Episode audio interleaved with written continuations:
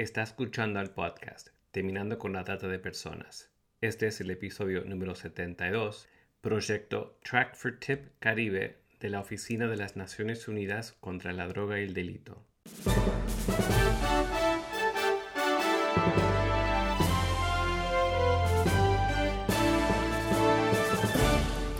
Bienvenido al podcast Terminando con la Trata de Personas. Mi nombre es Gilbert Contreras. Y mi nombre es Virginia Contreras. A través de nuestros episodios, que se emitirán cada dos semanas, buscaremos empoderarlo a usted con herramientas para estudiar el asunto, ser una voz y hacer una diferencia para terminar con la trata de personas. Le damos la bienvenida a nuestra audiencia y en esta tarde tenemos una entrevista con la licenciada Lourdes Gutiérrez Ortiz Monasterio, coordinadora del proyecto Track for Tip Caribe de la Oficina de las Naciones Unidas contra la Droga y el Delito para Centroamérica y el Caribe. Escuchamos a continuación la entrevista. Buenas tardes, Lourdes, y muy bienvenida a nuestro podcast que realizamos en asociación con el Global Center for Women and Justice en California. Muy buenas tardes y muchísimas gracias por la invitación. Un placer tenerte y quiero ya comenzar con lo siguiente, porque creo que es importante comenzar esta entrevista especialmente para quien tal vez nos escucha por primera vez y no está familiarizado con la labor de la Oficina de las Naciones Unidas contra la Droga y el Delito, es si nos puedes explicar cuál es el trabajo de esta oficina y cuál es tu función en la misma. Claro, te explico. La Oficina de Naciones Unidas contra la Droga y el Delito, que también se le conoce como UNODC, es la encargada o la custodia de la Convención de Delincuencia Organizada Transnacional y sus tres protocolos, que es el protocolo para prevenir, reprimir y sancionar la trata de personas, especialmente mujeres y niñas, el protocolo contra el tráfico ilícito de migrantes por tierra, mar y aire, también el protocolo de armas, y hay otras convenciones y protocolos de los que somos custodios, que es como la de corrupción, blanqueo de capitales, terrorismo, y te explico, las agencias de Naciones Unidas, conforme los mandatos de los países, es que reciben ciertos mandatos. No todas las agencias de Naciones Unidas ven todos los temas. Entonces, por eso está UNICEF, tenemos el tema de ONU Mujeres, entonces, los países decidieron a cada una de las agencias darles las convenciones o protocolos para que ellos ayuden a los países a que estos documentos internacionales que se crean, estos acuerdos internacionales, bajen a una realidad de país, que cada uno de los países adecúen sus legislaciones, hagan todas las acciones necesarias para poder aplicar estos, reconocimientos, estos derechos reconocidos en estas convenciones y tratados internacionales. Y es por eso que nosotros estamos enfocados en el tema de, drogas y delito y existen proyectos para cada uno de, los mandatos, diferentes proyectos. Te platico en nuestra oficina de UNODC, aquí en la Oficina Regional para Centroamérica y el Caribe basada en Panamá tenemos proyectos como el de control de contenedores, el de AirCop, que es de los policías de, aeropuertos.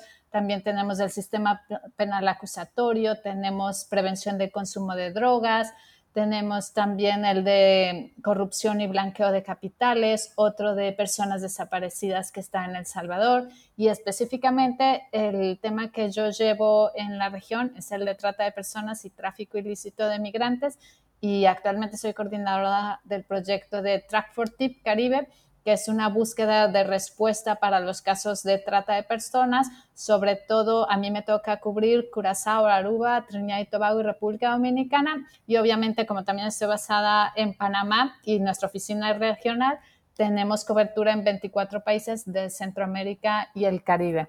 Así es que la UNODC, dependiendo de las convenciones de las que los países nos están dando la custodia para, para apoyarles es que desarrollamos estos proyectos. Tal vez nos podrías, hablando un poquito más específicamente de la zona esta, Centroamérica y el Caribe, ¿qué modalidad tal vez de la trata tiene mayor incidencia en esa región? Nuestra oficina cada dos años hace un informe global en materia de trata de personas y esto nos da un mapeo general de todos los países del mundo que participan, de cómo, cuáles son la mayoría de las modalidades de trata de personas, los tratantes, si son hombres, son mujeres, el perfil de las víctimas, en qué lugares las están explotando o llevando. Entonces, tenemos cifras de que en Centroamérica y el Caribe la mayoría de, la modalidad de trata de personas que más se utiliza por los tratantes es la explotación sexual. También tenemos la explotación laboral, servidumbre doméstica, mendicidad obligada, extraccionista de órganos, explotación sexual infantil en línea. Entonces tenemos diferentes modalidades, pero sobre todo en nuestra región. Y lo más lamentable es que sobre todo es en mujeres y niñas lo, que usan más los tratantes. Y eso también tiene que ver con un perfil de, de género que las mujeres en algunos contextos tienen menos acceso a, la justicia o menos oportunidades de denunciar o existe una necesidad muy grande para, tener que alimentar de alguna manera a su familia, así es que se someten a una explotación y ahí es donde se aprovechan los tratantes. Solamente recordar que aunque yo de mi consentimiento, no, eso no importa para una investigación si podemos demostrar que hubo una explotación, un aprovechamiento económico, físico o laboral de una persona, entra como trata de personas. Así es que no importa que yo firme un contrato donde diga que voy a realizar estas acciones y eso entra en explotación, entra como trata de personas. Y las investigaciones son de oficio. Así es que tampoco necesito denuncia de las víctimas porque las mismas autoridades pueden intervenir inmediatamente con denuncia de víctima o sin denuncia de víctima. Hiciste mención de la trata en la modalidad de órganos, de comercio de órganos. Sabes que en una conferencia que tuvimos, un experto también lo mencionó, pero muchos en la audiencia les parecía que esto era de ciencia ficción. Sí, de hecho es una de las modalidades de trata de personas. Es muy difícil de investigar, pero tenemos uh, policías especializados que ya han llevado casos fiscales, que ya han llevado casos, como es el caso de Costa Rica, que ya tuvimos una sentencia en esta materia, es algo que, que, es más complejo porque nos lleva que no solamente es el tratante normal, como podríamos pensarlo en una explotación sexual que tiene muchas mujeres en un departamento y las tiene en explotación sexual, sino que esto lleva una red organizada que es desde la persona que te consigue alguien que está en necesidad y que pudiera dar un órgano, desde una persona que tiene necesidad de un órgano, entonces tiene que existir una compatibilidad, tiene que hacerse exámenes médicos, entonces, y también se utilizan las, las redes de salud porque se necesitan equipos especializados para el trasplante, tanto físicos como médicos, entonces, obviamente estamos hablando de muchísimo más dinero y más organizado, pero esto no nos ha impedido seguir con, investigaciones al respecto. Y es una de las modalidades de trata de personas, tanto extracción ilícita de órganos o cualquier parte o su componente. O sea, es que en el mercado negro puede haber desde riñones, corazones, hígados, piel, hueso. Es que el ser humano, por decirlo, no está en venta ni en renta. Entonces, ahí comercializar con cualquier ser humano es entra como trata de personas. Bueno, muchas gracias por la explicación, porque también lo que alertaba quien estuvo dando la conferencia es que también por situación de la pobreza que está aumentando a nivel mundial, tal vez algunos son coaccionados a, obtener alguna salida económica, piensan vendiendo y entrando en contacto con estas eh, redes criminales, ¿verdad? De hecho, lo que sucede es que tampoco les dicen, les hacen creer que donar un órgano no les va a pasar nada después y que van a recibir a veces les ofrecen 5 mil dólares y, ¿cómo se llama? Pero ese dinero no les va a servir toda la vida para pagar las medicinas que van a requerir después de un trasplante de órganos. Y, es donde entra en ese engaño y, vulneración. Y después también les dicen, al principio les dicen que está bien hacerlo, que está todo legalmente, que ellos va a aparecer legalmente que ellos donan voluntariamente, pero en realidad después cuando ellos solicitan más atención, ya no, los tratantes no se la van a querer otorgar y muchos de las, de las víctimas de extraccionista de órganos padecen desde la cicatriz y todas las complicaciones, porque si te sacan un riñón, después ya no es el mismo, no puedes hacer un trabajo físico. Entonces, si estamos hablando de una persona campesina que tenía un trabajo de recolección de maíz, pues después de un trasplante de órganos su vida ya no va a ser igual. Y también la alimentación que se tienen que cuidar. Y hablando de esta situación de vulnerabilidad en que se encuentran ciertas personas, específicamente en tu área, ¿qué otros factores posicionan a una persona tal vez para ser vulnerable a la trata? Como tú le dijiste, la situación de pobreza, hay algo que eh, ahorita es realmente alarmante durante este tiempo de COVID, que mucha gente se ha quedado sin trabajo entonces, esa necesidad de trabajo inmediato, a veces que los tratantes dicen, no importa que no tengas experiencia, acá nosotros te contratamos. También los tratantes juegan con los sueños, las ilusiones y a veces nosotros mismos somos los que publicamos en Internet como... Yo he visto hasta anuncios en internet que dice, yo vendo mi órgano por tanto dinero para poder comprarme mi casa o también estoy buscando trabajo de niñera. Y entonces los tratantes están buscando tanto los sueños, las ilusiones, esas necesidades que tienen las personas. A veces también los tratantes nos pueden llegar a través del amor, que yo estoy buscando una pareja. Ah, bueno, yo también estoy buscando una pareja y empieza el enamoramiento, pero en realidad el único fin del tratante es someterte a una explotación o a un matrimonio forzado también otra vulnerabilidad muy grande que tenemos ahora en la región es la migración. ya no es una migración como antes con, con, dinero, que llegabas a un lugar seguro, ahora es una migración cruzando por pasos no controlados, contratando a traficantes y esa es una vulnerabilidad muy grande porque al final de cuentas cuando estamos hablando de tráfico ilícito de migrantes, un migrante está dando dinero al crimen organizado para hacer un cruce de fronteras y eso lo mete en una situación muy vulnerable de cruzar todas estas fronteras con estas personas que no conocen, que en ese momento son dueñas de tu vida y lo que hacen también los traficantes es que es que te venden en el camino, ya sea que te venden sexualmente o que te dejan trabajando en ciertos lugares para que pagues la deuda. Así es que en la migración hay mucha vulnerabilidad, también cuando tenemos violencia en nuestra propia casa o hayas sido víctima de, violaciones por parte de tus familiares y lo único que quieres es salir de tu casa, entonces eso nos hace muy vulnerables a caer en estas redes. También hay otra vulnerabilidad que son las personas con, con discapacidad y es porque las redes las usan para mendicidad obligada. Entonces, mientras más lástima des, pues más dinero vas a recaudar otra vulnerabilidad, pues, es la edad. Si eres muy joven y tus papás están sin, dinero, entonces te van a mandar a trabajar en, lo que sea o a pedir en las calles. Entonces, aquí recordemos que en la trata de personas, mm, el tratante no tiene que ser alguien que no conozcamos, puede ser hasta mi propia familia la que me está explotando. No siempre la trata de personas es crimen organizado, puede ser mi propia familia o mi propio esposo que me dice que para poder sobrevivir tengo que, acostarme con, sus amigos o con más personas para, para tener dinero. Así es que ahí es donde viene esa manipulación y el control de los tratantes.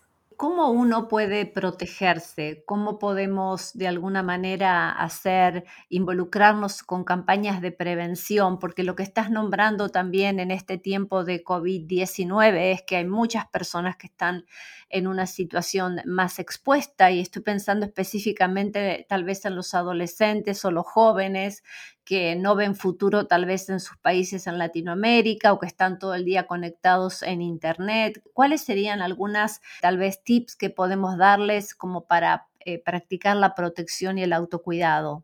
Sí, de hecho, durante este tiempo de COVID y ahora que los niños y los jóvenes están en línea estudiando y conectados todo el tiempo y que los papás ya están empezando a, ir a trabajar, es donde los tratantes están aprovechando para tener contacto con, con los niños y los jóvenes, irles ganando su confianza, irles diciendo yo, yo te cuido, yo te puedo proteger, yo soy tu mejor amigo y les, eso les va creando también una discusión con los padres, querer sacarlos de esa relación de protección con los padres o la familia. Y ahí es donde podemos ver algunos signos de cambio de humor de los, de los niños y los jóvenes, que algo está sucediendo, pero como papás a veces no sabemos qué hacer.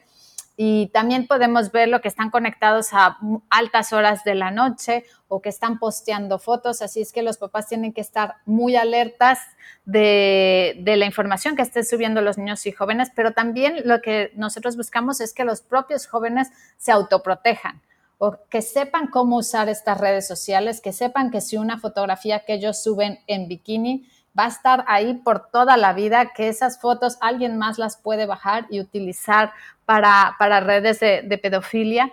Pero también lo que podemos protegernos es investigando. Cuando nos hacen una oferta de trabajo, es ir a ver esa empresa o googlearla, esa empresa existe, hay más personas que estén hablando de ella, buscar en Internet. Ahora que tenemos el Internet, hay que usarlo para cosas buenas. Así es que ir más allá y no nada más caer en un anuncio publicitario que dicen busco una secretaria o un asistente y hacen alguna cita en algunos lugares que, sobre todo poner atención, que si me están citando en unos departamentos y se supone que es una oficina, no me suena lógico si no es un edificio de, oficinas. Entonces, o me están citando en, un hotel o en un motel y cosa muy rara, pues si es una empresa de distribución de mercadería, ¿qué, van a hacer en estos lugares?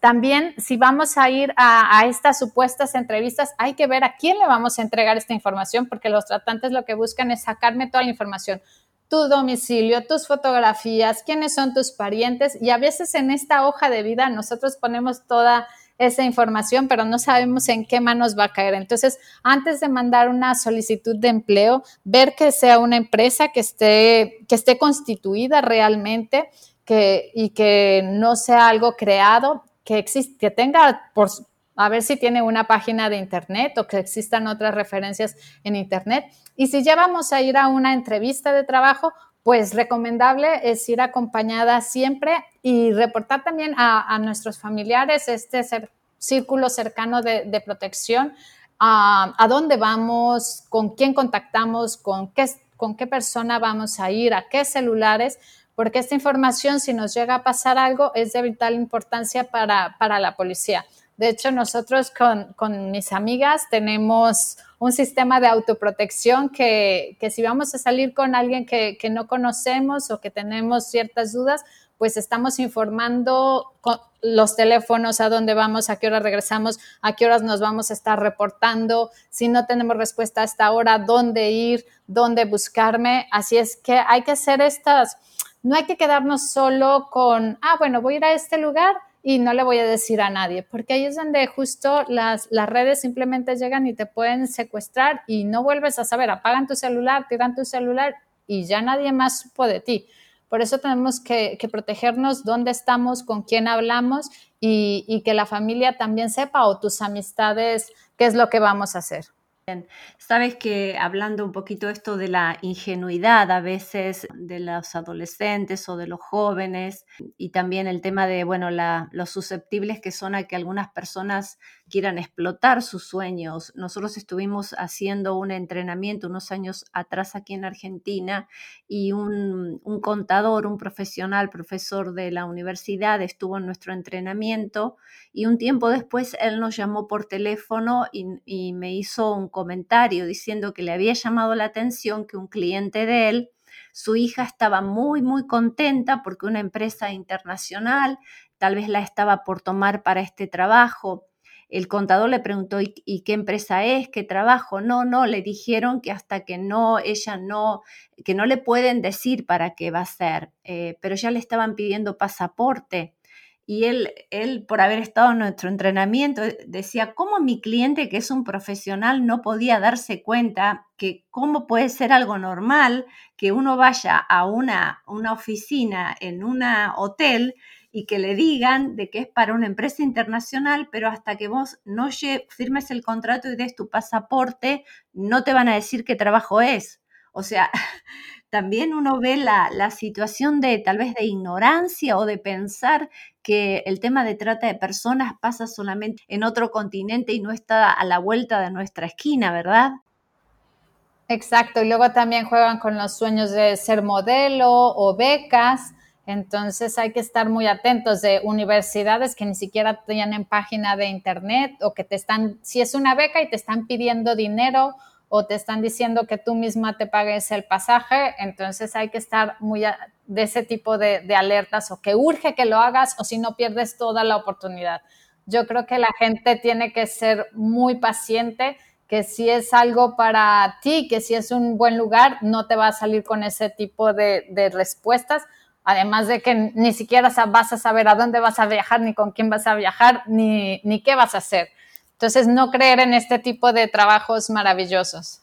Bueno, también para eh, estar ya cerrando nuestra entrevista, eh, quería preguntarte cómo podemos ayudar a nuestra comunidad a identificar tal vez a posibles víctimas de trata y cómo sería el mecanismo de denunciar. Sabemos que cubres muchos países, pero tal vez cuál sería alguna forma más estándar de reportar este, sospechas.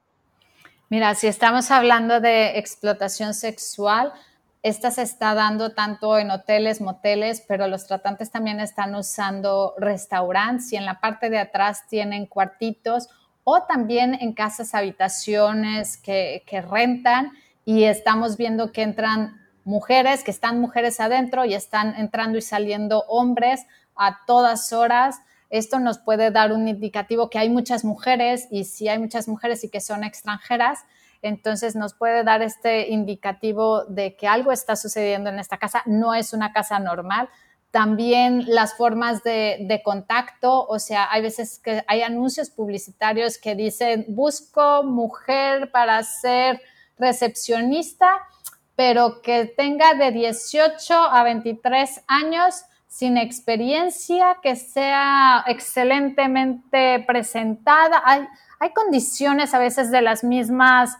Ah, anuncios de ocasión que te dice algo no está bien, o sea, no va de acuerdo al empleo que, están ofreciendo.